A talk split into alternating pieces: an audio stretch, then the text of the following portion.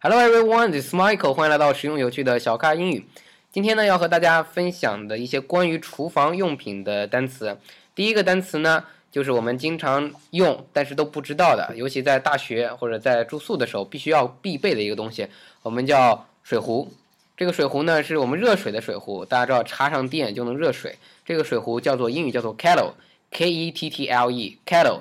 K E T T L E，或者我们泡茶，中国人泡茶的时候那种倒茶的壶也可以叫 kettle 吗？嗯，都叫做 kettle。好，那呃，刚才 Brandon 老师呢跟我分享了另外一个词，叫做 pot。嗯，pot P O T，我查了一下，pot 在中文里面我们表示的是罐，嗯罐子的罐 pot。那英语里面一说到 pot，你们会想到什么呢？ ，we think of what you guys would call a guo, and pot is just something that is we. It's it's usually steel. It's made out of metal or steel, and it's usually uh, a deeper version of a pan, and it's what we will boil noodles in, for example, or we will cook uh, if we're going to cook a lot of food.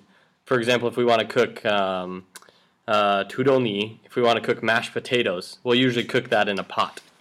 明白了，那也就是你们做饭的时候跟跟我家放的一样，就是呃我们的灶上放两个东西，一个是炒菜的锅， Right. 另外一个是 pot，就是一个大的锅 Yeah 比较深一点。嗯所以大家知道，跟外国人讲 pot，他就明白了，你做饭做的这个比较深的锅叫做 pot。我们平时拿它做汤， Mm. 我们把肉啊什么东西放进去，呃然后 yeah，yeah 水一倒，哎，熬汤拿那个熬 Uh, 啊。但是呢，刚才 Brandon 老师还讲了一个叫做 pots and pans。 Yeah 就是表示你的这个必用的，一个就是 pot，一个锅，另外 pans p a n，这叫中文叫平底锅， right. 你们拿它做什么？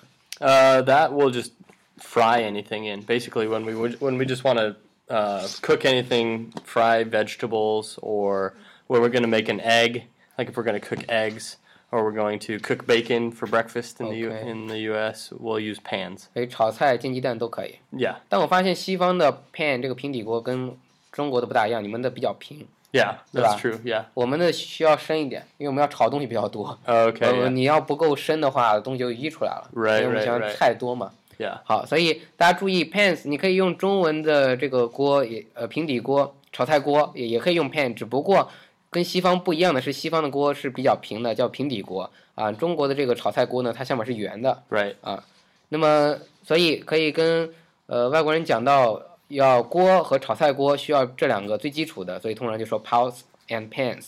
好，最后一个呢，Brand 老师说到，我说那高压锅它也是比较深的，是不是可以用 pot 来形容？他说不是，有另外一个词呃来形容高压锅，请 Brand 老师讲一下。 Yeah, so it is a pot, but we actually call these pressure cookers. Uh, and you don't have to say pot when you say pressure cooker because when you when you call it a pressure cooker, everybody knows what you're talking about. And pressure is that idea of yali, right? And then cooker, you're cooking it inside this pot. So you're using that pressure to cook the food faster and cook it more thorough. 明白了 Yeah. 所以我们说的高压锅跟英语其实很近啊，只是英语没有“高”这个词，直接说 pressure 表示压力，pressure p r e s s u r e pressure，然后后面跟 cooker Right. c o o k e r pressure cooker 就我们说的高压锅。那为什么这里不说 pressure pot？ Um, I don't know. I- I think I guess just because in some instances you can buy a pressure cooker that is uh, of itself, so it's kind of like a uh, rice cooker. So the the same reason we call a rice cooker, we don't say a rice pot, is because it's its own um, it's its own element that we can use in the kitchen. Uh, so there's pressure cookers. Sometimes you can put it on the the fire and make it cook, and sometimes it's electric and you can plug it into the wall, and that'll use electricity to cook. 明白，就是比较特殊，我觉得是你们养成这个习惯了，就叫它 pressure cooker。 Right. 一说，那我跟你说 pressure pot，你会不会觉得有点别扭？ Yeah. No, you, that would make no sense. 那你什么时候会用 pot？ Uh, when you need a guo, I guess when you just want something, you want to cook something more deep, but you're not gonna say a pressure pot because nobody would 那你们 understand 做 what you're 汤也 talking 用 about. pot 吗？ Yeah, we'll use a pot for 对，都一样。OK，好，今天跟大家再复习一下这几个单词。第一，我们用的壶啊，倒水的壶叫做 kettle，K E T T L E kettle。那么厨房里呢，必放的两个东西，一个是 pot，pot，中文说罐，英语说锅嗯啊，比较说的我们说我们叫不锈钢锅，啊，锅。另外呢就是 pan。 P A N 表示平底锅，也就中文我们说炒菜锅。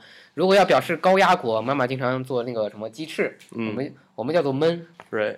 呃，高压锅压一下，这个肉才会变得更嫩啊， Right. 所以叫做 pressure cooker。你们拿高压锅做什么？ Mm, we yeah, we just call it pressure cooker. 我说你们拿它做什么。 Oh, what do we 做什 do? 么 What do 啊 we do? Uh, actually, I don't. I don't think I've ever used a pressure cooker. But when I lived with Saudi Arabian students, my roommates, they used to make their own version of uh, jua fan, what they would call it. So Ah. it's kind of like what they eat in Xinjiang. It's uh, a lot like that, and they would use pressure cooker to cook the chicken. 明白，它是把做好的米饭和 chicken 放到一起， Right. 然后 pressure cooker 做一下， Uh, 没错。做哎，就做出来那个手抓饭了。好，今天的分享就到这里，大家学会了高压锅怎么说，pressure cooker。Pots and pans 是外国人经常讲的一种方式啊、表示这个炒菜锅和呃什么别的煮汤的这种锅。 Right. 啊 c a l o 表示我们倒水的这个壶。好，感谢您的收听，欢迎下载本节目并转发，请大家添加我的新浪微博小咖 Michael，欢迎加入百度贴吧小咖吧，跟更多的咖啡豆们一起学美语干货。特别感谢本节目赞助商汉奇英语，跟专业外教一对一学美式口语，请到汉奇英语学习最高性价比的外教课程。好，最后也请大家加入我们的英语学习 QQ 群九四六二五幺三九九四六二五幺三九，跟我们的其他咖啡豆一起学英语。Thank you，拜拜。 Take it easy.